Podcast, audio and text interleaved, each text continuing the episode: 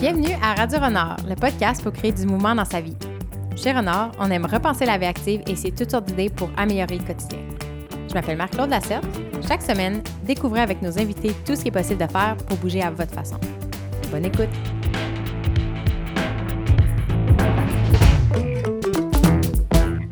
Bonjour, bienvenue à Radio Renard. Je suis en compagnie de Dave Mackey. Allô Dave, Allô? qui est le fondateur de Motion 165 C'est ça? Qui offre euh, la consultation pour améliorer la santé physique et mentale des gens. C'est ça. Euh, on s'est rencontrés via une amie commune, Vanessa El Chaquier. Allô Vanessa!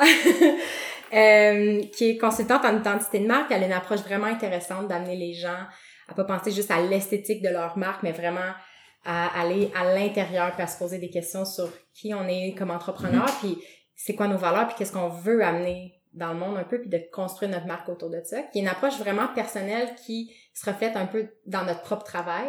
Je pense qu'on est connecté autour de ces valeurs-là, de la réflexion personnelle. Euh, puis on a commencé à, à, à jaser assez rapidement de notre vision du monde, de notre vision de l'activité physique, Mhm. et on est resté en contact depuis. Oui. Et euh, aujourd'hui, ça me fait vraiment plaisir de t'accueillir pour parler euh, de ton travail et de ton parcours personnel, parce que je pense que ça va pouvoir inspirer beaucoup de personnes. Cool. Euh, T'es bilingue? Oui, bilingue. Euh, Anglophone bilingue. C'est ça. euh, on, fait qu'on va switcher en anglais OK. pour l'entrevue, mais ça se peut qu'on on mixe un peu De temps en temps. On peut, Les langues. peut- quand on cherche nos mots. Cool. Um, so, starting in English, um, I was very curious to know when you were young, growing up, what was your relation to physical activity? It was huge. So we were five kids. And my parents divorced when I was young. And on both sides of the family, physical activity was part of the day to day. And it wasn't structured, it was just assumed and part of our DNA. Mhm. It meant getting up in the morning and the first thing you did was you we went outside Wow. we did not have a television Okay. so television uh, was not a part of our lives we were outdoors or we were reading or we were writing my parents oftentimes had us keep a journal Mhm. and I think that um, my father was a very active man. Um, he kind of led the charge on, on getting us outdoors. We did a lot of camping, we did a lot of hiking and backpacking. Um, organized sports were not really part of our lives Okay. because my parents made it pretty clear that trying to manage the schedule of five kids participating in organized sports was not something that they were interested in Mhm. because I think it would have meant pretty much sitting in a stadium or a hockey arena Or being driving. or driving all over the place and they just they said that's not something we're going to do Mhm. they did say if you want to participate in organized sports absolutely Okay. but you need to get there and get home on your own Okay. so for the most part the sports that we did were local to the community um, or you know camping trips hiking trips that kind of thing Mhm. but it figured very prominently for us and it, it, did did it stay with you throughout your life? It did. It stayed with me for throughout my entire life. My siblings, some yes and some no. Um, because what I lived when I was younger, I was more active. Like, uh, like young people from my generation, we used to play outside all the time. Like it was very natural to, to go outside. And then I played sport uh, in the league. okay. Um, but during my twenties, I kind of lost track. Then I was very focused on my and studies, and I kind of didn't find like the activity that would suit me. Okay. Um, and I had this overall idea that now being active means going to the gym, uh, or maybe going camping once in a while. That Yeah, like it's and and I really got lost for a while. So I was wondering how you, you kind of managed growing up, like your professional life, and then keeping that I- connection. and I'll tell you how I kept it. I kept it because I'm a runner. Mm.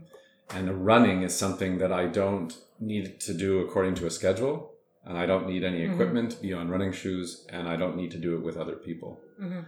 And what it did was it really running and walking, you can do them anytime. Mhm. And I started running with my father when I was seven. Mm. And I'm now 49. And I continue to run. And you run with your son now. I run with my 13 year old. Um, I run with friends, my business partner. I run alone. Mhm. Um, trail running is my is my passion. So I'll go to Mount Royal whenever possible, Mm-hmm. or Mont Saint Bruno, or Mont Saint Hilaire, um, or elsewhere.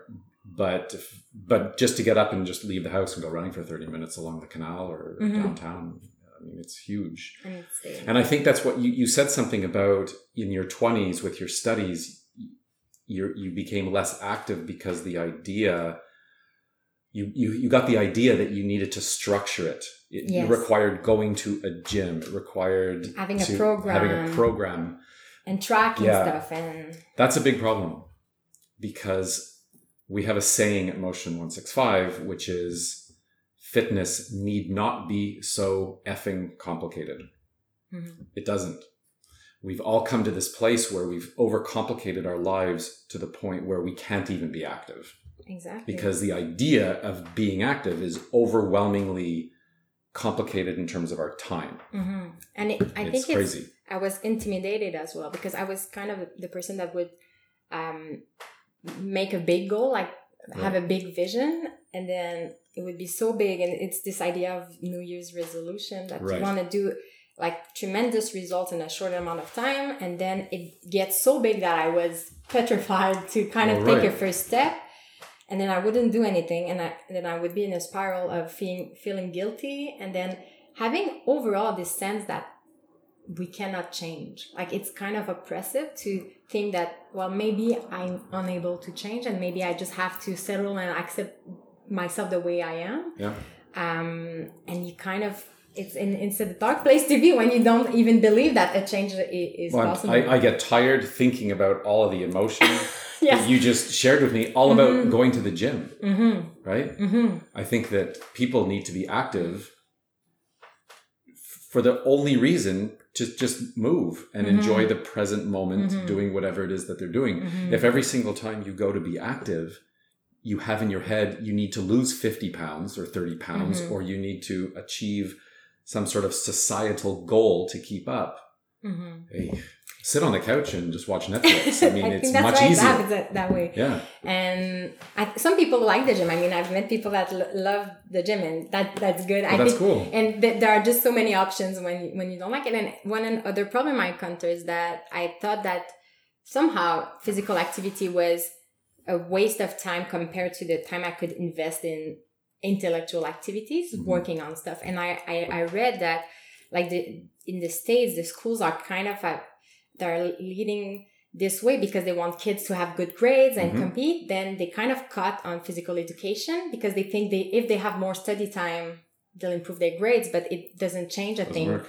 because moving that's the, the topic of a book i'm reading right now spark i don't know if you know it No. it's a psychiatrist from harvard his message is move it will help you uh, decrease the amount of drugs you take for adhd depression anxiety and the case study he did was if kids move in school um, their grades are going to improve because it helps your brain develop so It's it, it's everything that motion is about.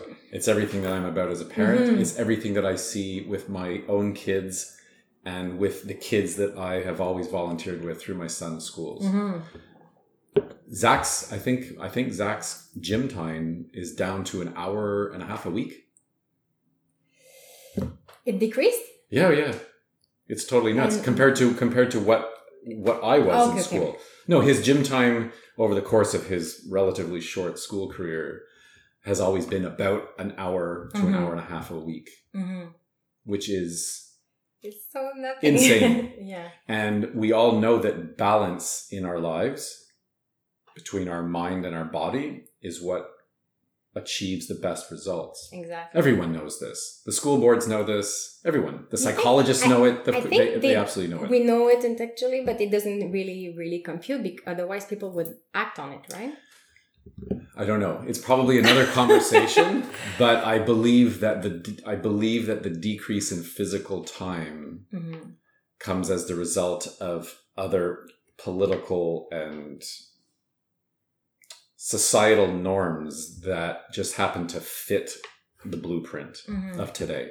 I, I think it's like the, the when, when you mentioned that free physical activity like unstructured Unstructured. uh, play even for adults like the word play is scary for adults some people think Yeah. it's not serious but it's really that unstructured play is so important but when we are fearful of not getting some outcomes we tend to i think then we want to structure and control everything and. Physical activity can be seen as not as important as some other topics and it kind of gets put aside. And then yeah, yeah because it's not it's not it's not educational right? There are some fascinating uh, ted talks and videos by sir ken robinson Mm. sir ken robertson that i highly recommend watching because he's he is a big believer that the current educational system needs to be flipped upside down. Mhm. and part of that is how much movement we give our kids Mhm. and you talk to my father. My father's been in the educational world for his entire life. Um, he's a world renowned mathematician and quantum physicist. And he will tell you that the path to success is to allow kids unstructured time to Mhm. just be. Mhm. If my father had it his way, the kids would have a four month summer vacation Wow. without camp and everything being Mhm. to the minute. Just let them go. even during vacation we we want Absolutely. like adults or like for our kids well i don't have kids but for kids in general we want to like program stuff we want Everything. to have a schedule Yeah. and and it's very hard to let it go i it's a learning that we have to do to just just being so, do you give yourself unstructured time? um it's very i do Okay. I have to put it in the agenda for for example we said on sundays it's chaos day we don't do anything related to business and Okay. whatever comes up that we want to do we do it Okay. and actually last some days it works well for me like when i'm i have an achiever side where i like to have completed or achieved something then i, I can rest it's very Okay. hard for me to shut my brain if there's something that i need to finish Okay. But i need to learn it anyway because with our business and in business in general there's always something to do. I was do to say. there's always something to do so i cannot work this way i can't so i need to to shut down even when there are things that are ongoing so so the other sunday i was sitting and I, it was painful i was like i don't know what to do i, I i'm supposed to i can i could do nothing if i wanted to so it took me a few hours and i i kind of enjoyed it but it's Okay. But I, I do see the importance of it and the difference because I have better ideas. I sleep better when Yeah. I, I put less pressure. Okay. My days are kind of longer and more peaceful. So I do see the difference, but I it it's kind it's a cycle and you, you gotta break the cycle and lear- learn how to reverse it and be a positive cycle, I think. Yeah, I think that this is where people need to understand that there, you know that famous expression, we are what we eat? Mhm. Well, if you take it a step further, we are our energy.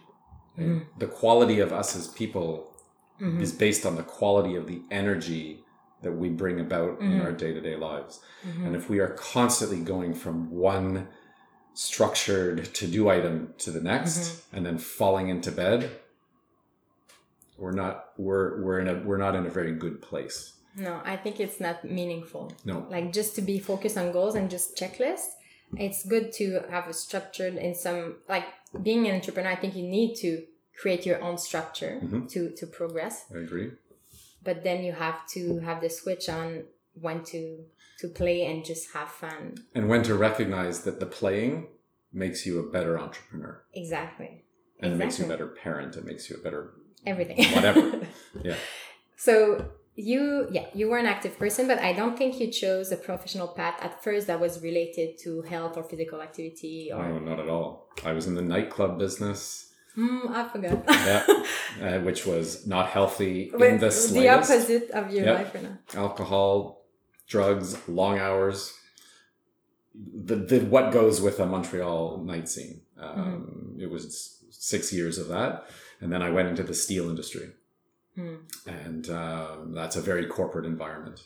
Why did you choose those two domains? Uh, when we closed the, the bar in 1992, um, I knew that I wanted. I just I was very happy to have left it. Um, I was a very atypical club owner. Um, I had stopped drinking. I never smoked. I didn't do drugs. I was a pretty straight laced club owner, and it was wearing on me. Um, My brother had died my 24 year old brother had died uh, in the six months before we closed, so it was a very difficult year. And um, I just decided it was time to it was time to move on to another phase of my life, and an opportunity came to work in a corporate environment, um, and I and I took it. Mhm. And um, but it was a very corporate, a lot of travel, you know, just just a normal corporate job. Mhm. Uh, and then it was much much later that I got involved in in health and wellness um, as a as a profession. Mhm. And I, I'm curious, what brought you to the club industry in the first place? Just my brothers. I had two brothers that were working in it, and uh, one of their colleagues was sick, and I was asked if I wanted to fill in. I was 16, 16 years old, Okay. And um, So you, I said you, sure. You had a bar and you were not even allowed to drink, and you Well, so at that time when I started, I just worked like every other employee. Okay. and then as I got a little bit older, I had an opportunity to become uh, an owner Mhm. and uh, in another in another business, and which I took. And um, Did did was- being in the bar industry, like the social aspect of it, was it something you enjoy, like being Yeah. surrounded by people? yeah, because I'm, you know, I have a I have a very strong introverted side, and I also have a extroverted side. I kind of figure I'm maybe 60-40 introvert extra. So I did like it, but I also found it tiring. But I, I like the business side of it. I've always been interested in business. Okay. I've always been interested in building organizations. I, I love bringing people together. Um, so yeah, I, I- I enjoyed it. Yeah. And then being in the corporate job, did it suit you? No, because I'm much more entrepreneurial minded. I did very well in that world. Um, I did very well in that world, actually. I missed the paychecks. I, will- I will admit that because being an entrepreneur can sometimes, you know what it's like. Um, but yeah, I you know I did very well, but it wasn't. I wasn't aligned with it. hmm Um, it was wearing at my soul. hmm Um, I was away from my family all the time. I was away. I wasn't act, being active because I was traveling constantly. hmm Um, I was sitting through meeting after meeting after meeting, and I wasn't really being what I would call productive at You- all. Despite despite being in this big corporate position and, and achieving what the corporation wanted for Dave Mackey, I was not at all productive Throughout your own. through my own personal self. And And when did you realize that it was not aligned? I was 29 when it really got to the point where I couldn't do it anymore. Yeah. And I resigned um, at my wedding, actually. on your wedding day? Yep. Yeah, I just said, you know what? I, I, don't Like in do the this. movies. Like in the movies. Just calling yeah. and say, I'm not coming to work tomorrow. Which was either a good decision or a bad decision in the moment. Financially, probably a really bad decision. But I just couldn't do it anymore. Was it a physical, like, did your body stop and just, like, you couldn't get up in the morning and that would tell you it's too much? You just don't do it? Or it, it was physical it, it was meant. It was mental. It was an emotional, sort of mental place that I got to that Mm. just said, this is just not working for me anymore. And I actually, I was supposed to get on a plane. I mean, I had my wedding and, and um, I w- had a honeymoon, and the, but the thought of going back to it was just killing me. I was just having a hard time Mhm. with it. And it had nothing to do with my colleagues or the industry. Yeah.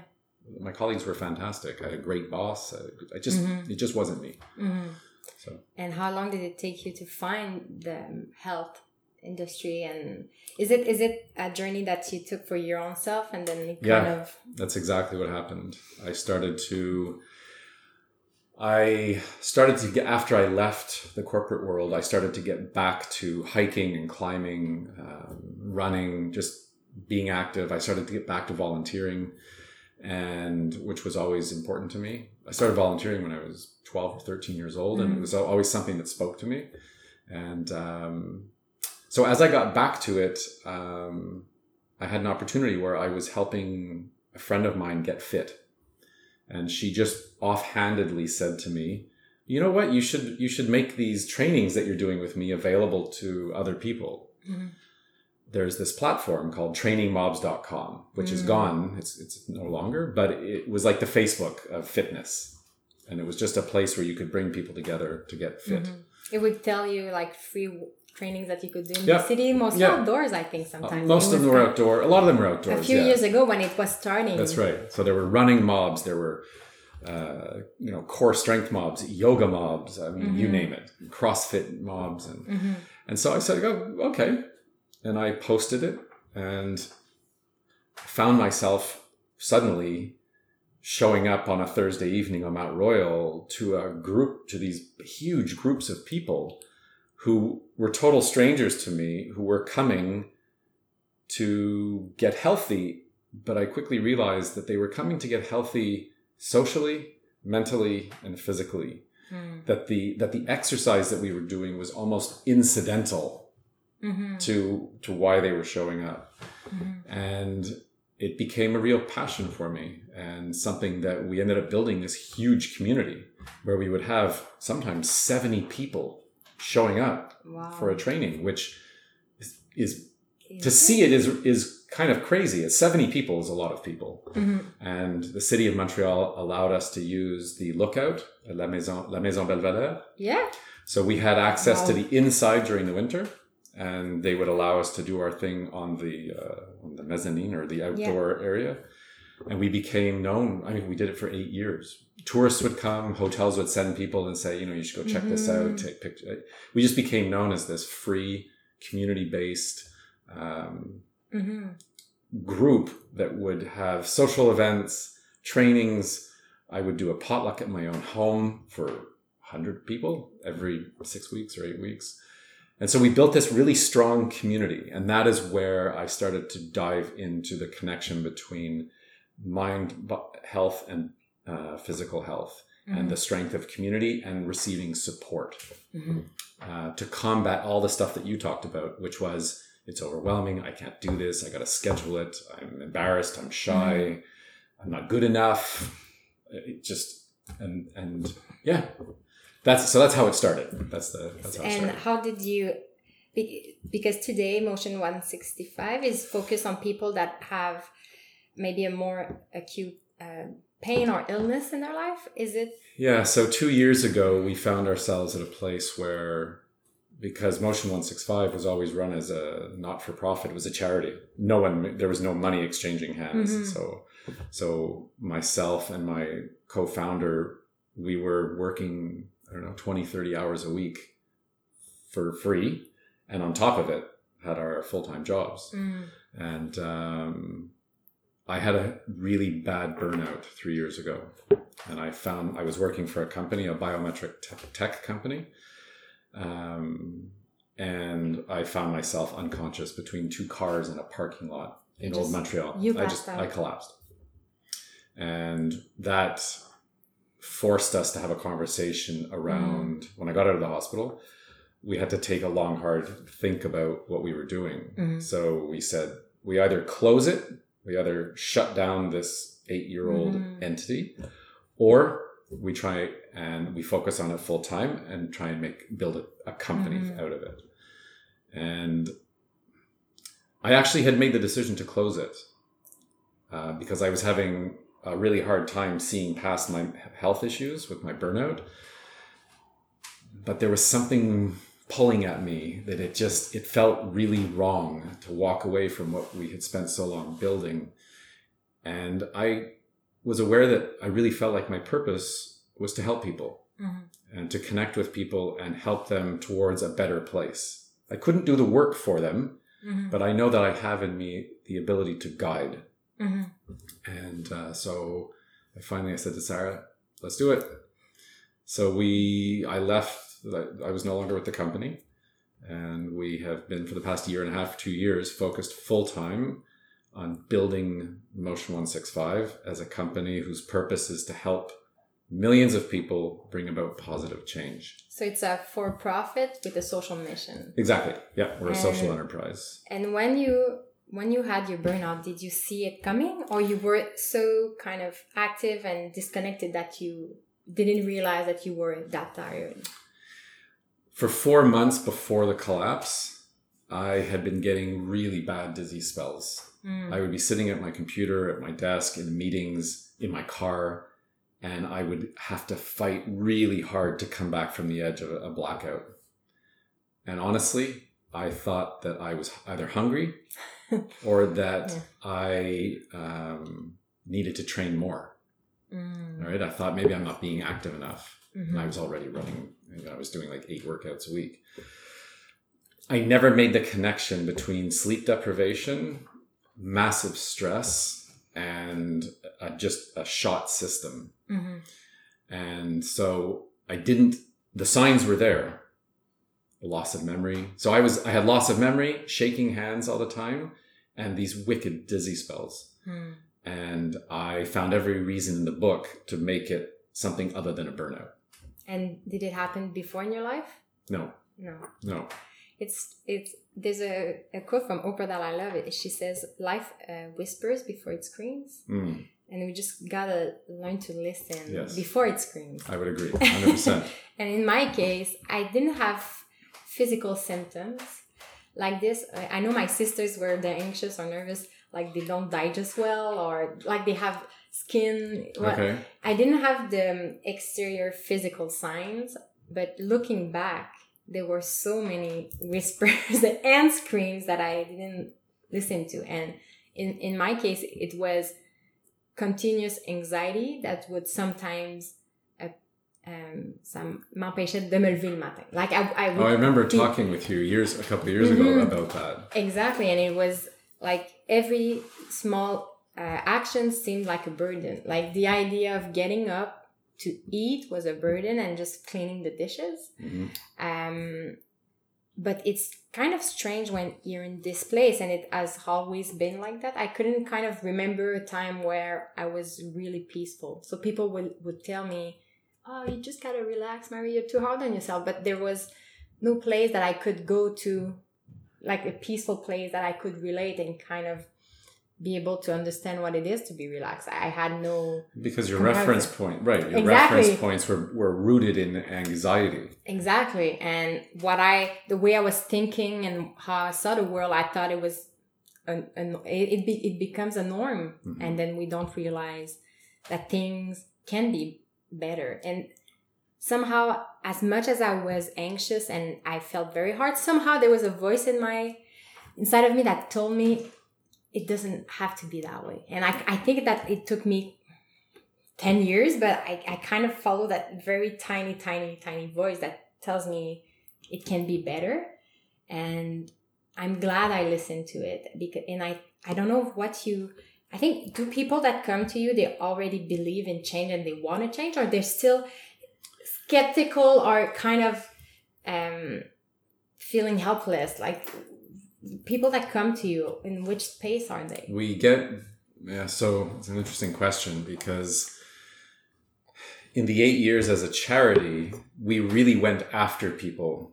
I would meet someone, I could, s- I could sense and feel that they were in a bad place, mm. and I would do everything to bring them to us so that we could help them. And then we would have other people who would come to us ready for change Mhm. they were they were just they had arrived at a place where the status quo was no longer feasible. Mhm. and um, in some people it was no longer feasible because they couldn't go to work. Uh, in others they were having suicidal thoughts. In others their marriage was falling apart. They weren't being a good parent. They were being they were having digestive issues and they were chronically i say chronically they were just ill all the time the success rate with people who came to us really ready for help was about 90% Mm. and the success rate with people who we would chase after was about 10%. Mm. And it was much more efforts, I guess. Oh, like kind of Yes, yeah. And so when we started the new Motion 165, the social enterprise with a for profit and a different vision, we had to make the decision to focus on people who, when they come to us, they are ready for change Mhm. because we can't do the change for them. Mhm. we can guide them and educate them and support them and be there for them which we are but we can't do the hard we can't do that hard work for them because it has to come from Mhm. within Did you know that or did you learn? we learned that i didn't know it Mhm. in fact for years i fought it because my desire was to was to help everybody Mhm. which killed almost killed me Do you and feel didn't like do you, them do, do you took the responsibility of the other person on, on absolutely I still do to a degree. I'm much better at remaining not I don't remain distant. You know, psychiatrists and psychologists will tell you that they remain distant and detached as best as they can from their Mm-hmm. clients. Uh, I, I don't do that. I- I, I must say, I, I went to therapy with different, Yep.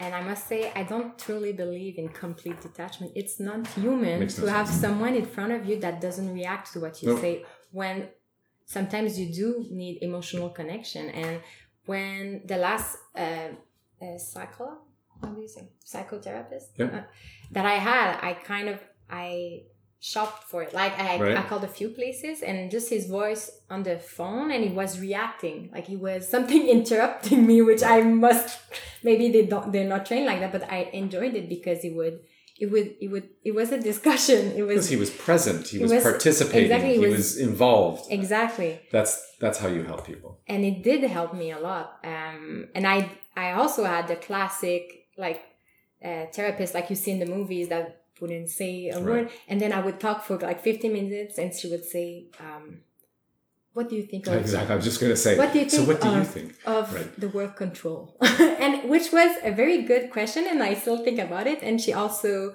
asked me that there are two questions i remember she said who are you like whose approval do you are you seeking if it's Okay. because it, i realized it wasn't my parents like i think mo- a lot of people they have this relationship where with the parents and i realized it was other people in my surroundings and then i it, it so it it worked um but i felt like i, I needed a human connection and I, I kind of had to look somewhere else for And that's something that we hear from people all the time that the the detached approach to help doesn't work so hard. Mhm. It doesn't work so well. and i think the intention is that ex- you don't want to be involved and in the person and kind of bring your but and kind of take the burden of it but i don't know i, I think there's a healthy way to help people and it's hard to accomplish because i do have this sense of responsibility in the Mhm. world where when i know there's a social or environmental problem hmm I, f- I feel somehow responsible for it. And knowing there's a problem, it's very hard for me not to address it. But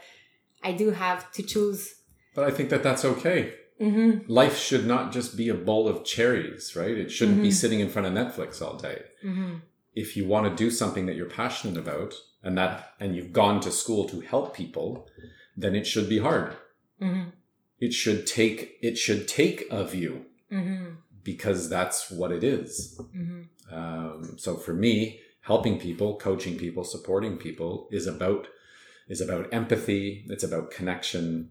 It's about giving them the real understanding that they are not alone hmm and that they are going to achieve what they want to achieve, and then they're going to go off and live a happy Mhm. and or balanced life. Not that we always have to be happy, because that's a whole other thing. We don't have to be happy all the time. And there's a performance stress relating to, we think we have to be happy Oh, all the time and that not being happy crazy. is not normal. No. And there's a perfectionism about like mental health, like, like, like being sad is a failure. And sad is being sad is important. I have a tattoo on my forearm and on my finger that specifically speaks to the need for the deep darkness of life Mhm. and to the beautiful brightness. You Mhm. can't have one without the other. It just doesn't Mhm. work. It's it all comes back to balance. Mhm. Who has ever gone through life never having experienced trauma or sadness? Mhm.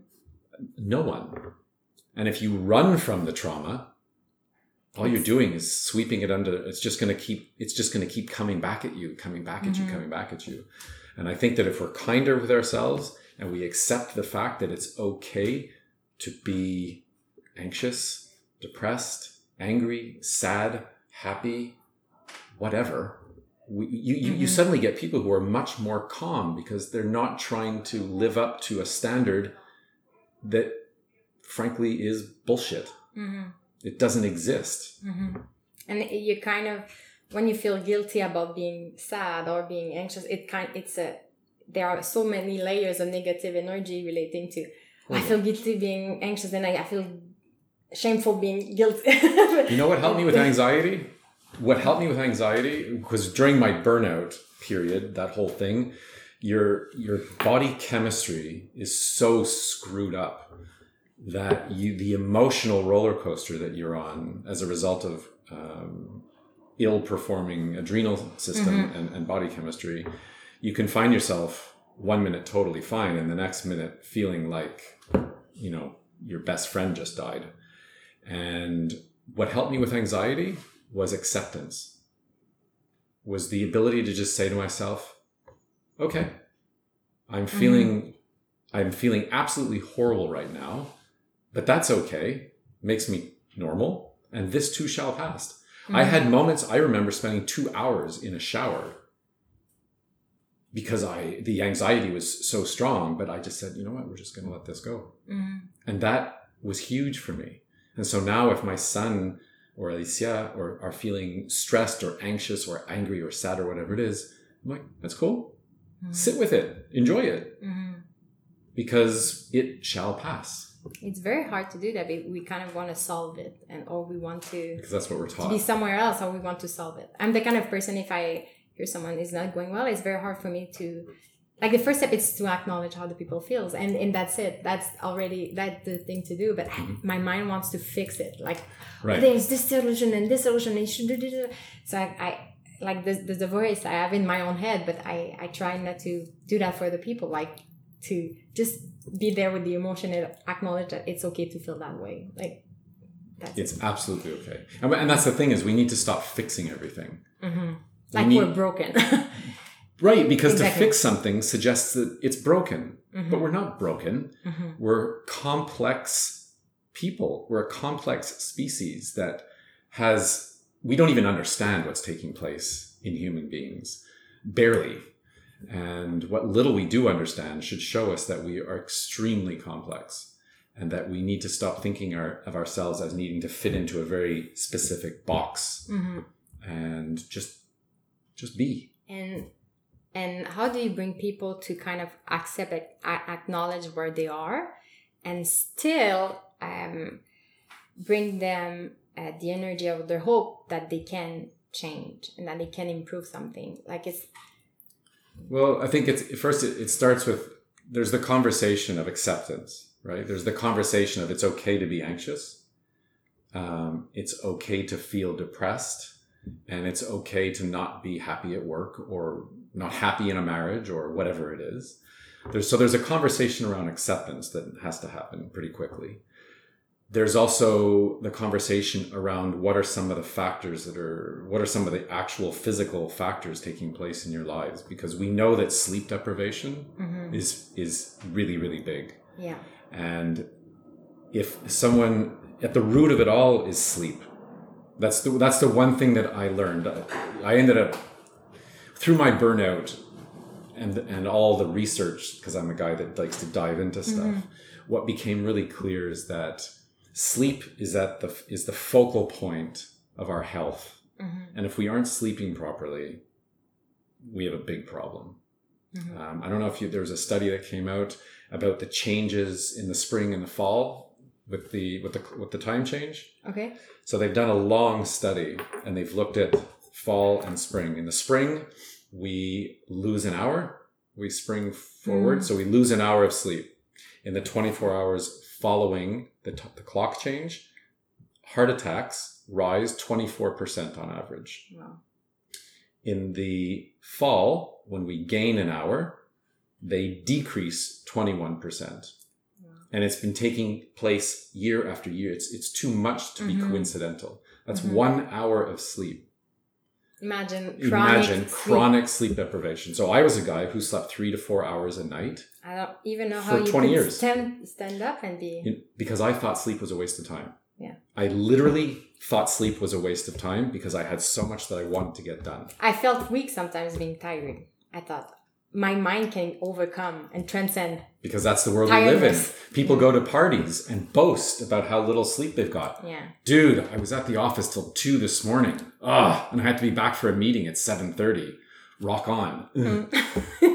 Do you think it's changing? I think Yeah. since Arianna Huffington is talking about it so loudly, Yeah, she has a book. I'm so grateful she's Yeah. doing that.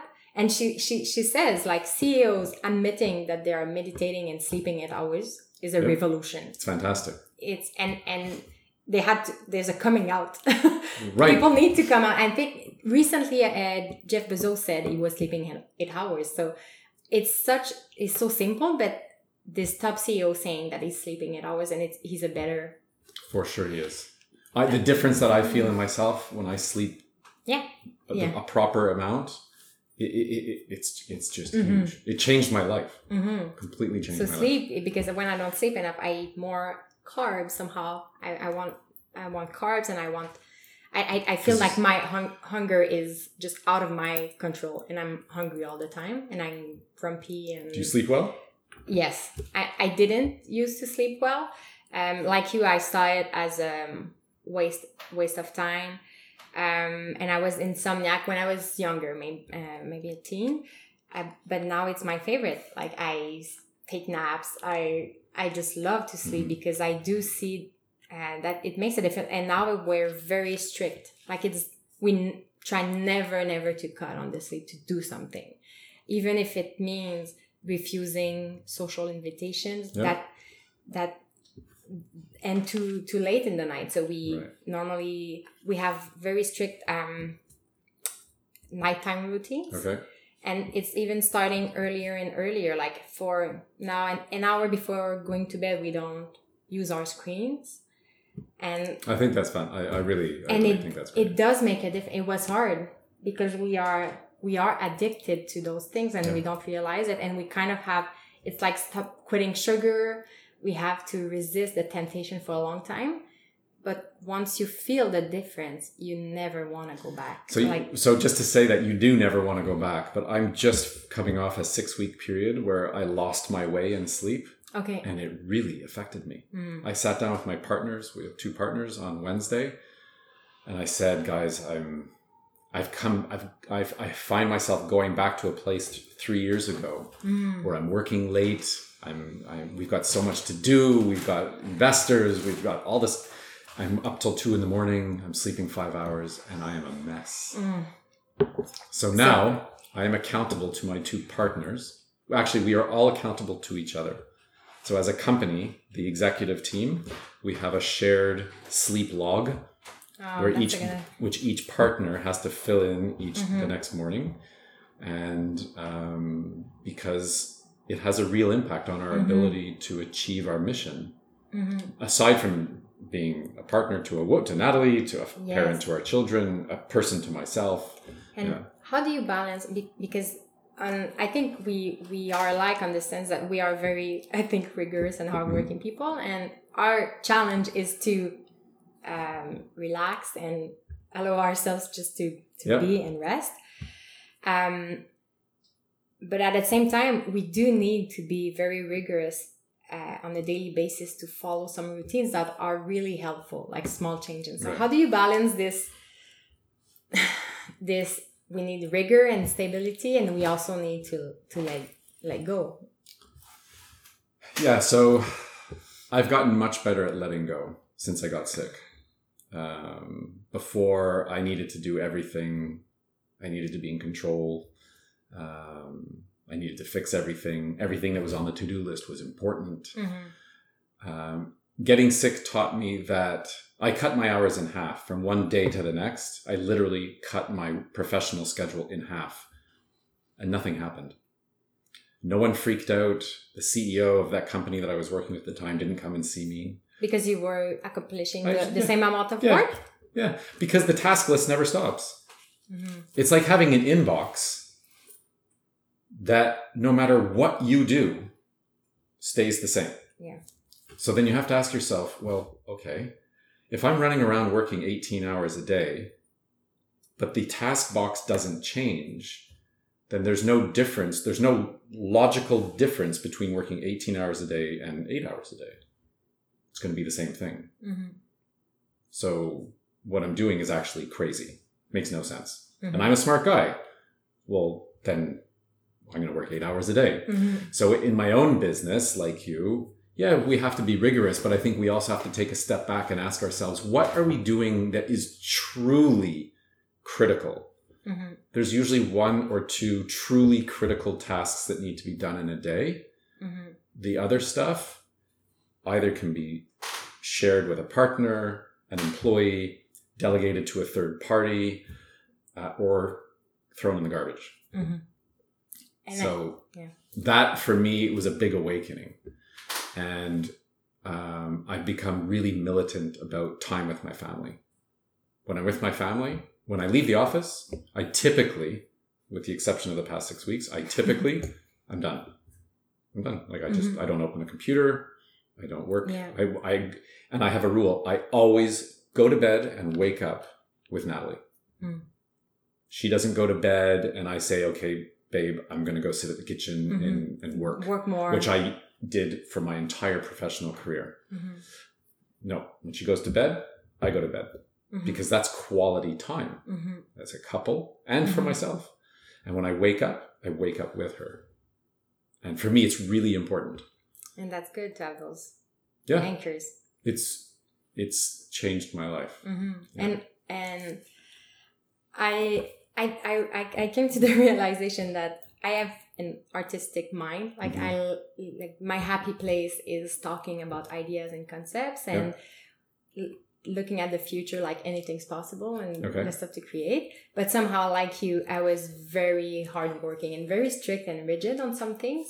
So it was hard for me to accept that um, I needed more discipline. I was I, somehow I was hardworking, but I was not a disciplined person. Like my sleep schedule was very hectic. Uh, I wouldn't sleep at this, eat at the same time, eat the same thing. Like I was just really like it was a roller coaster all the time. Like, um, and I, thanks to Vince, who's a very disciplined and stable person, I kind of realized that small daily gestures Okay. are not oppressive if you know why you're doing them. Like Right. if it's a conscious, conscious, mindful choice, hmm and you do notice the impact it has on you, um, directly or in the long term effect, it's the best place to be because you kind of have your routines in the morning, in the night, or throughout the day that it gives you stability. Then in some hours, you're completely free and very energized to do crazy work and kind of live a, a, a life that is very um, uncertain being an entrepreneur and stressful. But if you have this stability in your life, it's really- Yeah, because you just said something about having a block of time. That's also really important. Mhm. It's impossible to truly. You can't think critically and creatively if you're changing tasks and being interrupted every 20 minutes. Mhm. It just it doesn't work.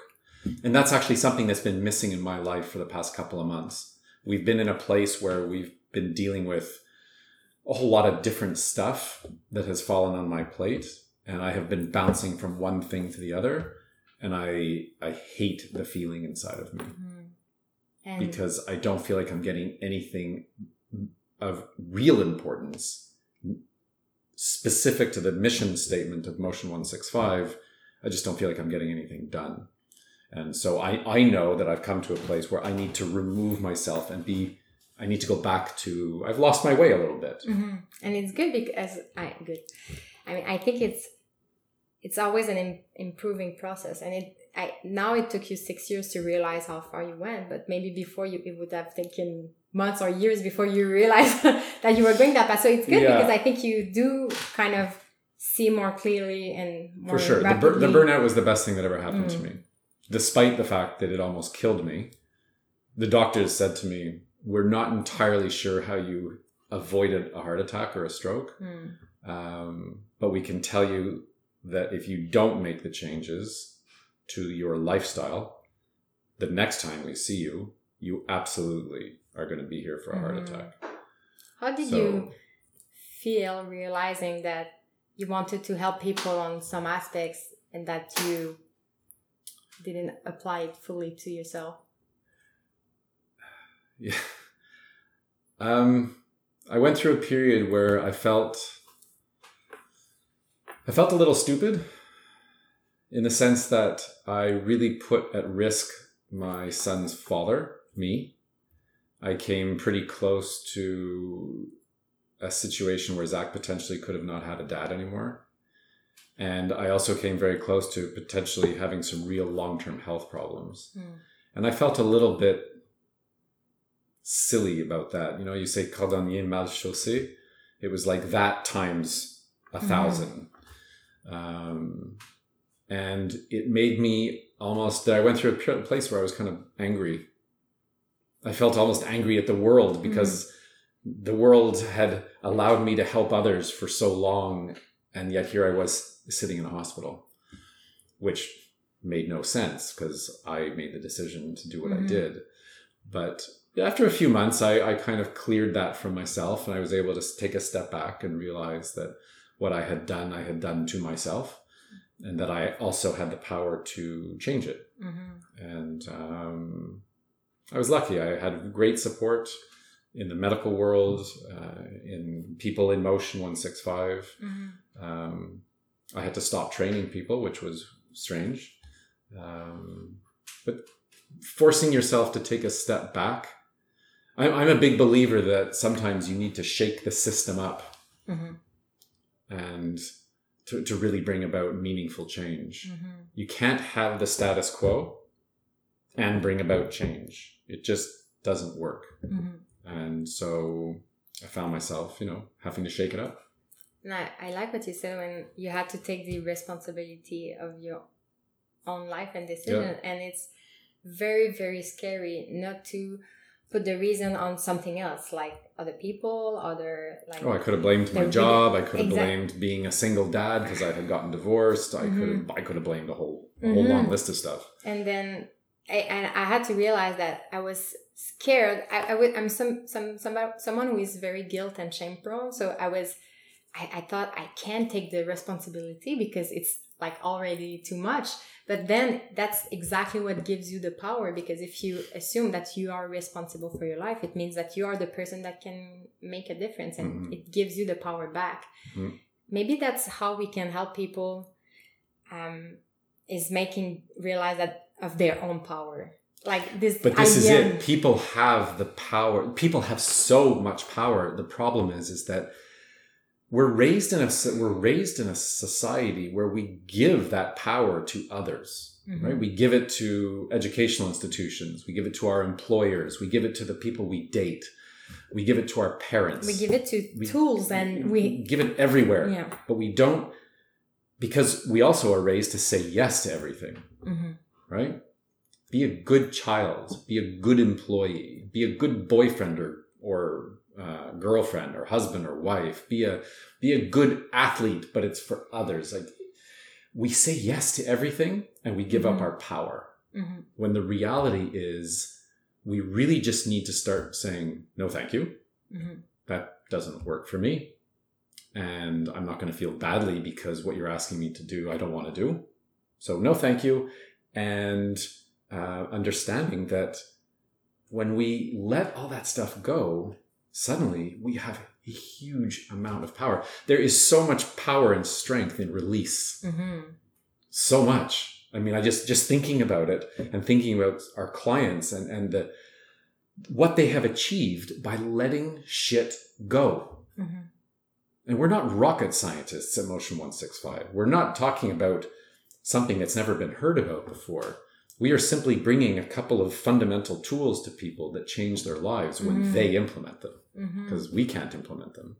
So by just by letting go, But, just, you know, but did you have to let go? What was the things that you kept doing that took your energy and I spent you? I spent a lot of years not feeling good enough.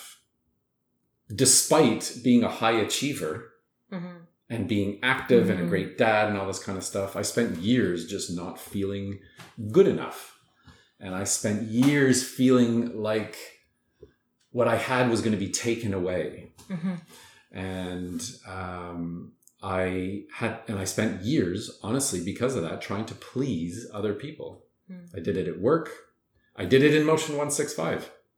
What kind of a crazy nut takes 20 or 30 hours a week to help others for free for eight years? Obviously, we can say, oh, but it was a beautiful endeavor and you helped so many people. Okay. If it made you But when you this- peel, but when you peel the layers of the onion Mhm. back, there was something fundamentally damaging inside of Dave Mackey Mm. and I needed that group of people to like me. I'm aware of that now. Like I can sit back and I can I can I, I can admit it. I don't Mm. like admitting it, but I can admit it.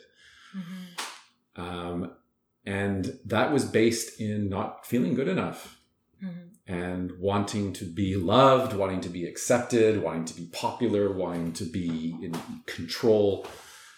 The best thing that, hap- first of all, I read a book, um, The Subtle Art of Not Giving a Fuck by Mark Mm. Manson. Um, that book, obviously, there's parts of the book that you know were less less aligned with me, but that book changed my life Mm. because I started to say, huh, what happens if I just don't give a fuck? Mhm. Suddenly, it just like I felt shit coming off my shoulders. Yeah. And I stopped, I started to not care about what I'm, I'm always respectful. I always go through life, I go through life respectful, empathetic, connected. I give time to the, to to people I help, but I stopped I stopped trying to please everybody, and I Mhm. stopped trying to be liked by everybody, Mhm. and um, it suddenly made a huge huge difference in me. Mhm. So I can't even remember what the original question was, but Um, how, here we are. what was the stuff that you were? So what I let go is really that. It was really the the need to please others, the, the Mhm. feeling of not being good enough, Mhm. um, the the fear of not being accepted.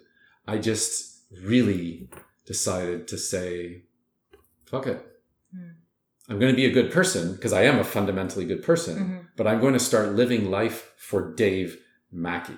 Mhm. And it it was it's very hard for me to accept that, like that I have that my own view of the world is already valuable, that I'm already Yeah. valuable, and that I don't have to do anything to be valuable. And I realized that I I was always living in the future, hmm and I thought when I achieve this, I'm gonna be valuable. When I achieve this, I'm gonna be X, Y, and Z. But then I would achieve that place, and I was never, never happy because I was even if I had a perfect score or perfect result, I would look at the process and think, if I was so smart, I would have accomplished all this without being tired and stressed. So I, it was an It's endless, an endless pursuit. But for me, it was normal because it was it was being driven and being hardworking. But I realized that I was I had this energy toward every aspects of my life. Like everything had to be perfect. I was I was it was like cleaning the dishes was like a drill. Like it had to be on this like efficient and the, the dishes had to be clean and and I the the book that changed my life is the equivalent of the art of not giving a fuck, but it's called Essentialism. Okay. And the message is the same is find what's essential in your life Yeah. and say no to everything that is not essential. Um, and at first, I couldn't say what was essential. It's kind of a dif- discovery process. I, I knew what was, I knew what was not essential by the way it felt. Somehow in my mind, I thought I had to be an extrovert. I'm an introvert. Like Oh, I I know, need right. to be alone to recharge, and I could spend two weeks alone, and I think I would sincerely be happy. Uh, but I somehow I thought I need to be an extrovert. I need to be loud. I need to be a party person. And refusing a social invitation was so ex- excruciating Yep. That I would say yes anyway. But I would go there and I would hope that I could leave early, as early as possible. And recent last year there was a party that was two corners from my house and I was available. Okay. It took me three days to decide that I wouldn't go. And the night of the party, I thought I should be a kind person. I should say thanks to people and go there to make them feel good. And and I I, I resist the temptation to go anyway. And from that after that experience, it became easier to say no. But mm. it's always a struggle, but it's improving. And I do feel like I have a, such m- m- I have so much more time to give to things that really matter. And for me, it was hard to accept that just reading a book quietly with, while drinking a tea is very important to But me. you know what I'm gonna I'm gonna say something. I'm gonna I'm gonna I'll Yeah. put something out there, and that is in not saying no, you're being a dishonest person. mm-hmm. You're doing yourself a dis a disfavor, and you're going and spending time with people that at that particular moment you don't want to be spending time with. And I was mindless. So you're I- fake. yeah. exactly. Can you imagine? So, so I actually would I would put forth the supposition or the idea that in in in saying yes, if you had said yes, you're a worse human being mm-hmm. Then saying no. by far than Mhm. saying no. Because Yeah. who what I wouldn't want you in my home if you were there against your own free will, hmm right? And if you have friends that actually would want you there even if you didn't want to be there, then you got to think about who you're hanging out with, hmm right? So there's something to be said for being I hate this word, but being authentic Mm-hmm. and simply presenting the world with the version of you that you are that you love and that you are, are good with and people will make their own decisions around hmm their behaviors and reactions to you. Hmm i mean the hardest thing that i ever did was stand in a mirror and say i love you looking at myself. That was i remember standing in front of a mirror. I must have been in front of the mirror an hour. I couldn't get the words out. Hmm which is kind of crazy when you think about it. We say i love you to people all the time. Hmm but saying it to ourselves that is different. And for people who are watching this or listening to this or both whatever it is i would say go into a bathroom or go find a mirror and tell yourself that you love you that you love yourself. And i, I guarantee you a lot of your listeners are going to have a hard time with it I have a very hard time. I'm I'm I'm I'm, I'm happy because it's improving. but that's I'm happy that's, that I see a difference. that's good um, it's an ongoing process. But for me, what was very hard is to understand that the opinion of other people is not who I am. Nope. Like I would define myself based on the opinion of, other people. So when someone liked me and someone didn't like me, I was very confused because I thought, well, what's my value if someone sees it and someone else doesn't see it? But I realized that it has to come from me, and and it's a it's such a relief to go out in the world and say i'm already valuable. I have nothing to prove. And then when i talk to people and i disagree it's very easier for me to express my ideas and just say um, you're already valuable. I respect your ideas. Here's how what i think of this, this subject and not Mhm. take it personal and Yeah. not attack the other person um, but before like opinions and what was um, linked to the value of the person. Like if, if someone disagreed with me, somehow I would trust the person less. And now I realize that it doesn't have to do anything to it do has with nothing it. to do with you Like people cannot disappoint me and anymore. Like before, I, I it was so easy to kind of. I was judging people the way I judge myself, and I didn't realize it. and you had expectations for yourself And I that had were determined by others Yeah, uh, right so really. So, because there's another book, The Four Agreements by uh, oh, the uh, Miguel? Ruiz. Yes, Yeah. I was watching. Yeah. Um, Les Quatre. Ententes, I, I guess in French. Mhm. Um, also, a fun, a very easy read, but the but fundamentally It, it, it seems very simplistic. yeah But when, like the idea of don't think, take things Personally. personal, Yeah. I, I couldn't, I, uh, I understood it in my head, in my mind, but really getting that is, The Four Agreements. If you that book changed my life when I was 31. It was recommended me to me by uh, a social worker, and that was a moment déclenchant for me, Mhm, big time. The don't think take things personally. That was a Mhm. big one for me. mhm. Huge. I'm much less susceptible Yeah. right now because before when someone said something, it attacked my own self value and I would crumble. So I was very fearful of hearing critique and feedback from people. And it's still very hard because we were talking about it before we started recording, but we are in, in a business where we are online Yeah. and we want to reach people online. hmm But sometimes it's very hard because being connected all the time uh, is not healthy. And exposing ourselves and to critiques is also something that very scares me. But it's scaring me less and less because I realize that if people critique me, I'm still there. Yep. Nothing happens. But before I was so scared I couldn't even publish anything. Like I couldn't. Well, I was going to say Like- that when you do a podcast or a video or an art Mhm. blog article, you are opening yourself up to both positive and negative feedback. you can't have one you or can't the have one or the other. No. Well, that's Well- right. Life. No, but you're Yeah. going to have le lumineux, right? Yeah. It's going to be balance of light and dark, and that's something that we should embrace. Mhm. I mean, other than the comments from internet trolls, which don't count. Mhm. You know, some people might not like what we're talking about or what Mhm. we're saying. Yeah. But that's that's the beauty of living in a democratic society, right? Mhm. And I So- realized that just talking about it, for me, as I see my role is just to bring ideas forward, and I don't have to convince people. If they like it, they do, They like and it. then If they don't, they don't.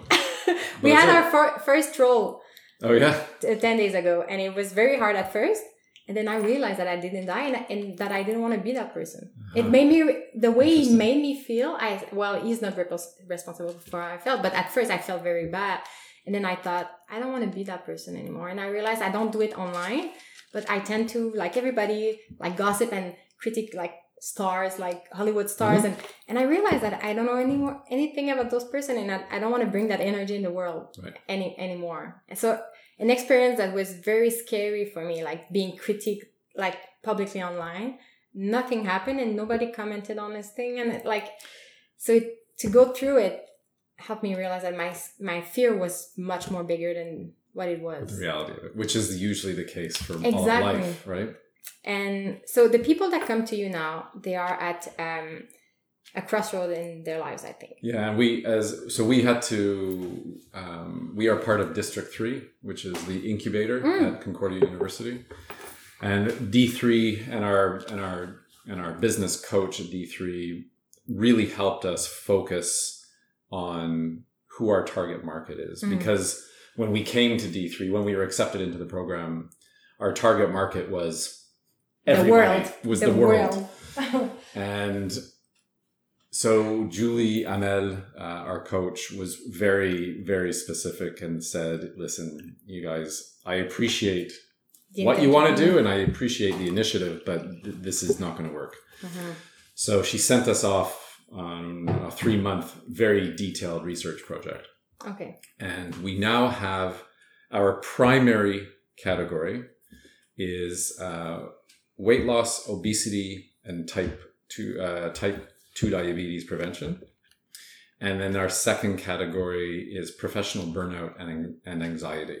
Okay. Those are the two areas that we really focus on. We have other areas on our website, but uh, we actually think we'll probably remove them. Okay. Um, so yeah, so there's we are at an epidemic. We're at a crisis r- in relation to weight and diabetes. Mhm. The interesting thing is that it's as linked to to mental health as it is to food. It's all part of the same package, right? So everything we do at, at Motion One Six Five is about mind and body health because we're only interested in helping people achieve lasting change. Mhm. I can tell you to go run on a treadmill and you'll go lose some weight and you know stop eating McDonald's every day and we'll get your weight down. Mhm. And then we'll say, "Great, good luck." And a month later, It- it'll come back up. Yeah. So we really, really, really focus on foundational change through helping people understand um, about them about themselves, what's taking Mhm. place in the subconscious and the conscious, Mhm. and, and helping people really find what they're aligned with. Because you'll find most of the time people are not living a life that is true to them. Mhm. And I'm not saying that they have to go ch- quit their job tomorrow and leave their husband and move to Alaska, Mhm. but with small, relatively small changes, they can find a much more peaceful place. Mhm. And through education, they can understand and make changes in their day to day life where weight comes down, diabetes is less of an issue, Mhm. mental health improves. And so that's really what we're focused on. to focus on the the the overall well being and not on the goals of Yep. losing weight. Yeah. Because I- it's gonna come. Oh, and people come to us, and because we have an app, so they're on a platform, they're on our app. We we we're a team of we have uh, social workers, nutritionists, uh, coaches, life coaches, hypnotherapists. We and we produce content, and that content gets delivered and shared with the client uh, through our platform, and then they also have access to their coach all the time Mhm. and um, we we really aim to educate. But when they come to us, they're super stressed out, always about their weight. Mm. My weight went up a pound today. Okay, don't care. Mhm. My weight went down two pounds. Uh, Don't care. Mhm. Let's talk about it in two months, Mhm. right? And we slowly bring them to a place where they're they're better, they're, they're kinder to themselves and less stressed about things. And so people typically stay with us a good six months.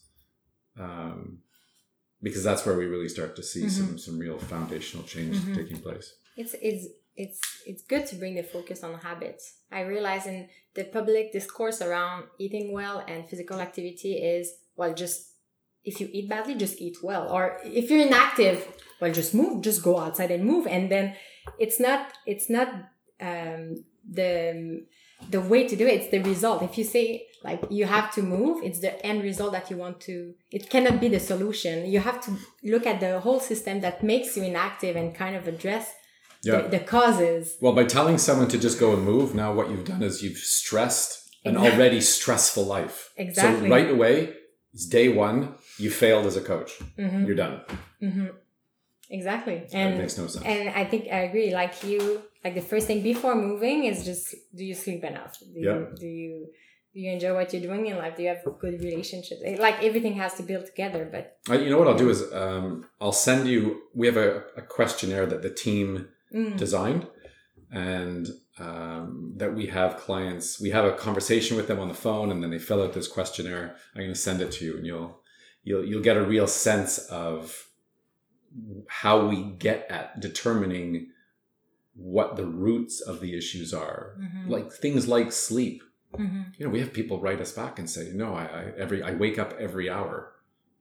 Okay, that's a that's a big one Mhm. you know um, i'm going through a divorce I, my, my kids are have been diagnosed with adhd and i sleep one hour a night okay Mhm. yeah all right no wonder you're not feeling Mhm. well so it's yeah. kind of a snapshot of the person at the Yeah. moment yeah and i think that um i i had a um apple watch for a while Yeah. i don't and i also did um powerlifting where i had to uh, my food and um calculate like my trainings and macros and exactly calories and- exactly. And i'm super glad i did it. I realized it was not a way of life for me. Some people they, in this universe they, they, they like it that way.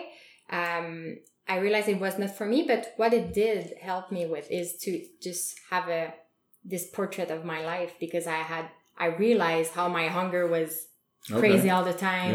Yeah. Um the the tracking device with um i was it was tracking my physical activity. And even though i had a, um, a perception in my life in my head that i was active i really was not because i didn't realize i would spend hours in front of the computer like working. So it if we use it as, as tools to realize our situation i think is good. Like i think like you say people rely on external stuff and they sometimes still think that the technology will save their life Yeah. when you have to take the responsibility. But i think some tools like this like the question I can really help you just at first accept where you are like Mhm. just realize where you are and and you but you no longer wear the apple watch um no because i i, I kind of try, try to track it like because of using tools to help me realize my state Mhm. my and my emotions and i also had with the training i had to write a weekly journal so the, Okay. the exercise of just writing how my week went and what went like this exercise i kind of internalized it and i was i'm more able right now to to understand how i feel and did i sleep well or not by myself um so which is why i don't feel like i need okay so you used it to gain insights Exactly. and now once you have the knowledge and the tools Exactly. you put it away exactly and at some point if you still own it you Yeah. can pull it out again Exactly. and wear it for a month exactly See, I'm all for that because that is a situation where you aren't developing a crutch. Where you think Right. that the, the the watch knows more than you do and that's very But that's Tricky. that's the problem with fitness tech, yeah right? like the machine is gonna tell me how i feel what i need to do and No, your body is actually whispering. exactly Right? You said you said Oprah whispering. yeah Learn to listen to the whispers Yeah. rather than the the the, the, the Mhm. watch or whatever it is that it is Exactly. in your life. Exactly. that's that's a huge and and how do you feel like moving your company so you were uh like you, you, you made a switch so you were community based yeah. you were surrounded by people you, you had a di- direct interaction with people all the time and then you, you moved online i think to increase your reach and you can operate world, worldwide Yeah. Well, so we. Wait, what's the question? are we good on? Are you good on time? I, actually i saw a vince move i think we lost track of time and it's almost done but Um, for sure, we have so much Where more you, you have questions. questions? Like, Um, no, I actually, uh, well, Okay. I would have so many more questions for Okay. you, so I think we'll invite you another time. But I'd, I'd be happy to finish on how how did it go moving from the real world interventions to online, um, online based learning and interaction with people. Um, the answer to that question is we're working on it, and we don't have we don't have a final answer. Okay. We we moved we moved from a local community based initiative to a digital global initiative, or let's say United States and Canada, mm-hmm. because we feel that in order to bring about a real foundational change, we need to educate a much larger group of people and help a much larger group of people. And there's another element to Motion 165, which is the democratization of physical and mental health support. Because right now, the kind of services that we offer are only available to 1% of the population. And it's like the the resources are spread out. Like it's one therapist That's is right. there and one That's right. nutrition is And there. no one's communicating. No one's talking to each other. If you want to go see a therapist, it's $150 an hour. You need to take half a day off of work. You need to, you know, because you have to get there and, and it, it's- it's just not, it's not achievable. It's not attainable Mhm. for most. Um, so unless they have a robust insurance plan through their employer or make a significant amount of money, they don't have access to it Mhm. but you can't bring around you can't bring about foundational change in a society by taking care of the, the top 1% Mhm. so what we do is our services it's $130 a month that's it and we are doing this because we really feel like if we can if we can bring mental and physical health support and education to a large group of people then then us and other companies like us and perhaps government organizations and others can bring about a foundational change and there needs to be a foundational change Exactly. because the health issues that that that are present in society are are really reaching dangerous levels Yeah. right And they're very complex, and we have this mentality again that a pill that's or right simple solution right is gonna quickly solve everything, and it's really, really. so my co-founder sarah isa is a pharmacist Mhm. She has been a practicing pharmacist for 10 years. And she, one of her personal missions is to drastically reduce the, the reliance on, on pharmaceuticals Mhm. because they aren't needed. Mhm. They wouldn't be needed in the first place if we try, like we, right now we treat symptoms. Exactly. Yeah. But if we start treating, if we start educating, like my son, Zach, the chances of him having r- illnesses related to inactivity and poor diet, pretty close to zero. Not because he's such a special, smart kid, but because he's been educated. Yeah. That's it. Yeah. And That's it. and, and and it's just we need to i want to we want to roll that we want to make that available to as many Mhm. people as possible i've met people who don't know what protein is Mm. we have clients who come to us who eat mcdonald's every day And don't compute that it's not good no for them. and and don't because that is what they've been taught Mhm. some of them are living in southern us states where just that's for generations the diet has just been Mhm. a heavy heavy heavy diet and saturated fat and zero activity Mhm. but we can see the magic. We have a client. Well, I can use his name. He's given us permission. His name is Martin Auclair. He has gone from 400 to 222 yesterday pounds. He saved his own life. Mhm. he's a father to two kids. He's a husband. He's a man. He's a person of his own right. Mhm. He has saved his life. He's 36 or 37 years old. And when you look at the pictures of him, he I have pictures of him from 390 all the way down to 222. He lost the equivalent of me, Mhm. right? I weigh 180, 175 pounds. He lost me. And he changed his life. So it can be done. We know it can be done. Sophie Mhm. Huet, another a Montreal woman, also same thing these people are saving their lives. Mhm. And in saving their own life, that's going to have an effect on all the people around them. Exactly. Your impact is greater than even the people that you you help. That's right. So to help a million people, Motion 165 doesn't actually need to take on a million clients. We can take on 100,000 clients That's a good way to see it. because that trickle, that domino effect, hmm it doesn't always happen.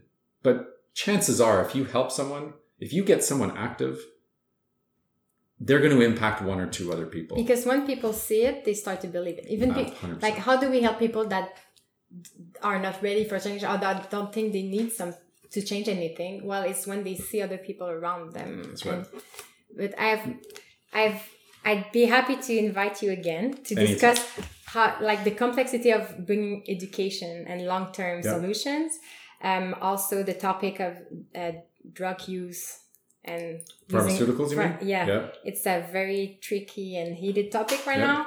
Uh, Google, Facebook censoring alternative health websites. I Oh, I know. We run into that problem all the time. Mm. So um, I had questions on that, but we we discussed of so many things that I, I I really have a, a list of questions for next time. But um, thanks for being here. My pleasure, If- always. People want to follow uh, Motion One Six Yeah. Five. Where can they find you? They can find us on the web, motion165.com. Uh, they can find us on Instagram at motion165. We have a Facebook page also at Mhm. motion165. In your show notes, I guess you can Yeah. put a couple of links. Yeah. Um, but that's the best ways. The best way is just honestly is to go to our website. And I, I, I recall that on your website you clearly invite people to call you and But we do. talk to you. Yeah, and we actually we also fit. we give people a free month. Okay. People can join the program.